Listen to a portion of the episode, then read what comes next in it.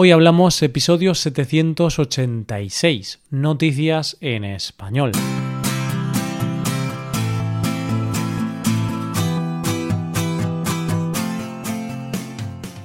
Bienvenido a Hoy Hablamos, el podcast para aprender español cada día.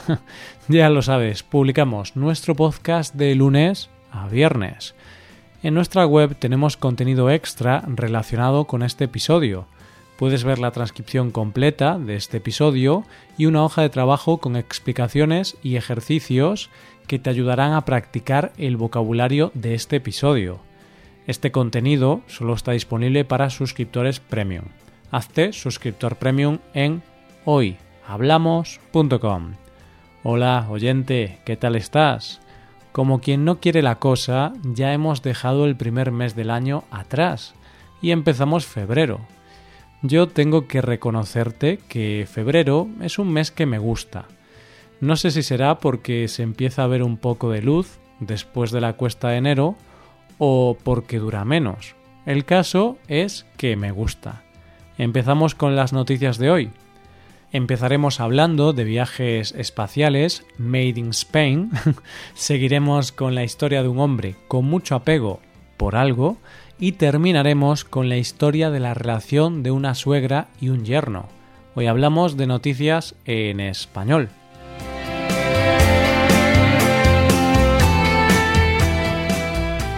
Uno de los grandes misterios de la humanidad es el espacio, lo que hay más allá de los límites de nuestro planeta. Algo tan inmenso y lleno de misterios que aunque la tecnología ha avanzado una barbaridad, somos incapaces de conocer y comprender todo lo que el espacio exterior esconde. La mayoría de los niños y niñas del mundo han querido ser en algún momento de su vida astronautas. Y es que debe de ser una sensación alucinante estar en el espacio y ver y sentir que hay más allá.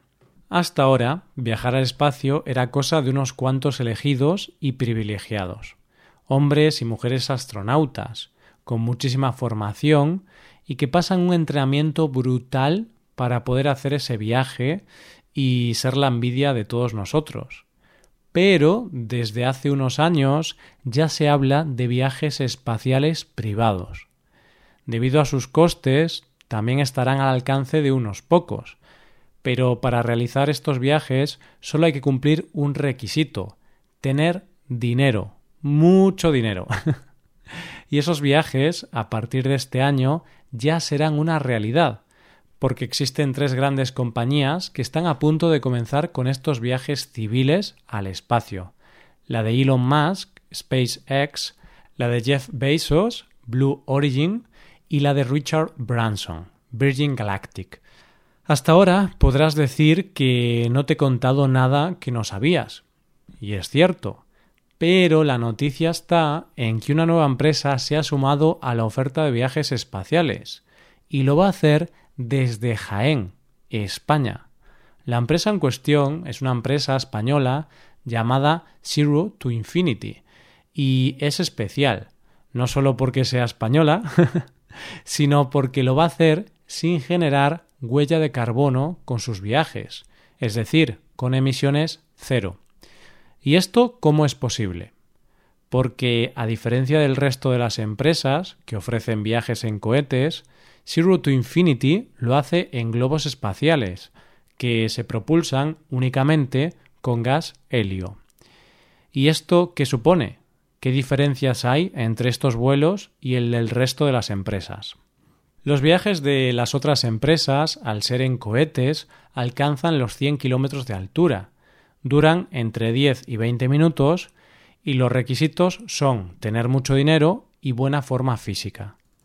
En cambio, los viajes ofrecidos por la empresa española alcanzan los 36 kilómetros de altura.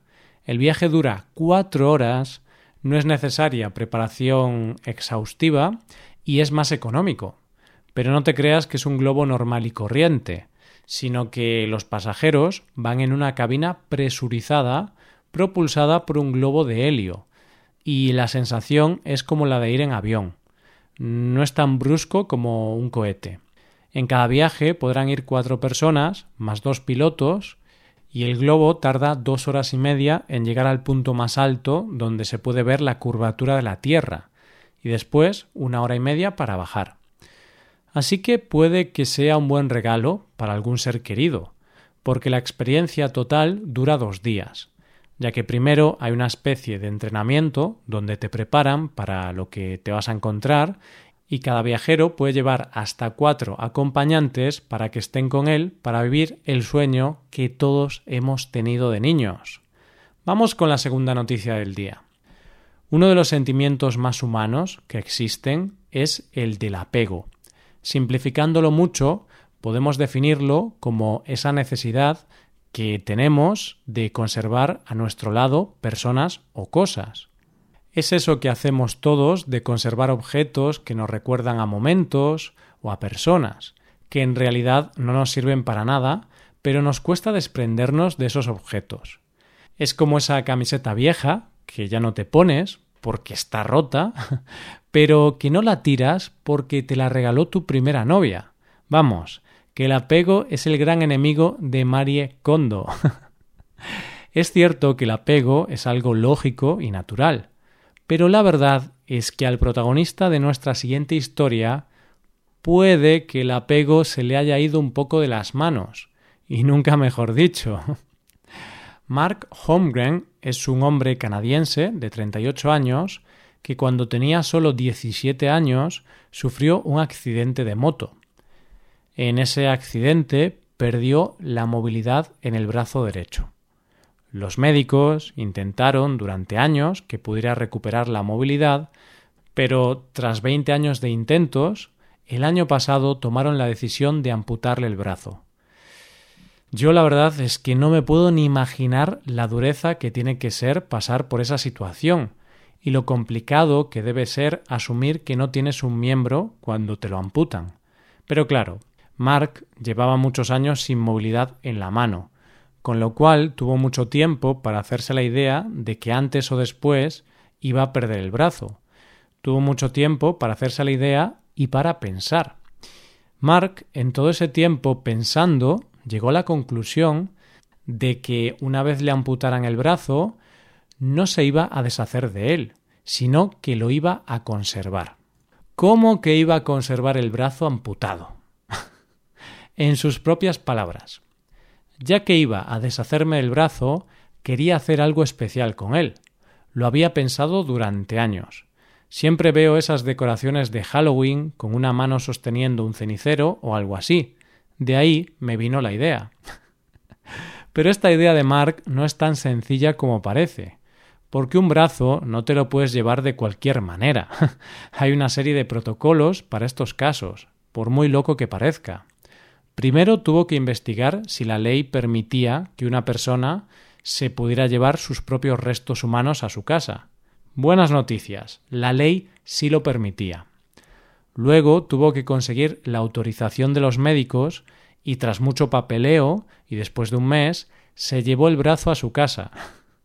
Y, como es lógico, lo metió en una nevera. Espero que por la salud mental de su familia estuviera en una nevera aparte. Pero claro, esos restos no se podían quedar ahí para siempre. Así que empezó la parte más difícil para conseguir su meta final, encontrar una empresa de taxidermia que trabajara con restos humanos. Tuvo que buscar mucho porque la mayoría de las compañías se negaban, y finalmente fue la empresa Legends Taxidermy and School Cleaning quien aceptó el encargo. el proceso vamos a pasarlo por alto, si no os importa, y solo te contaré que recibió su brazo preparado y terminado en la víspera de Navidad. Para Mark fue el mejor regalo que le podían haber hecho. hoy por hoy lo tiene en un estante del cuarto de baño, aunque espera poder colgarlo en alguna pared. Yo no sé muy bien qué pensar de todo esto, pero me encantaría ver llegar a esa casa a Marie Kondo para ver su reacción a la respuesta que le daría Mark a la pregunta de ¿Esto te hace feliz? Venga, vamos con la última noticia de hoy. Uno de los mayores miedos cuando empiezas con tu novia es presentársela a tu familia y amigos. Porque tú sabes que a ti te encanta. Para ti es la mejor persona del mundo, te cae fenomenal. Pero siempre existe la duda de si tus seres queridos pensarán lo mismo. Cuando finalmente se conocen y se caen bien, es un alivio. Pero después de que conozcas la siguiente noticia, no vas a tener claro si que se caigan bien es una buena o mala noticia. Para esta noticia tenemos que remontarnos al pasado. Lauren Wall es una mujer de 34 años que cuando tenía 19 años se casó con su novio, Paul White. Eran unos jóvenes enamorados que no tenían mucha solvencia económica, así que la madre de ella, Julie, que por aquella tenía 38 años, se ofreció a pagarles la boda de sus sueños y la luna de miel. Loren estaba muy agradecida a su madre, como es lógico, y quería agradecérselo de alguna manera. Así que pensó que como su madre y su marido se llevaban muy bien, la mejor manera de darle las gracias era invitándola a la luna de miel con ellos. Esto ya puede parecer raro, porque por muy bien que te lleves con tu madre o con tu suegra, la verdad es que no es la mejor invitada para una luna de miel. Pero lo que no sabía Loren es que ese gesto de invitar a su madre a la luna de miel iba a destruir su vida por completo. Al mes de casarse, una de las hermanas de Loren estaba en casa de su madre y le cogió el móvil donde descubrió mensajes más que cariñosos entre su madre y el marido de su hermana.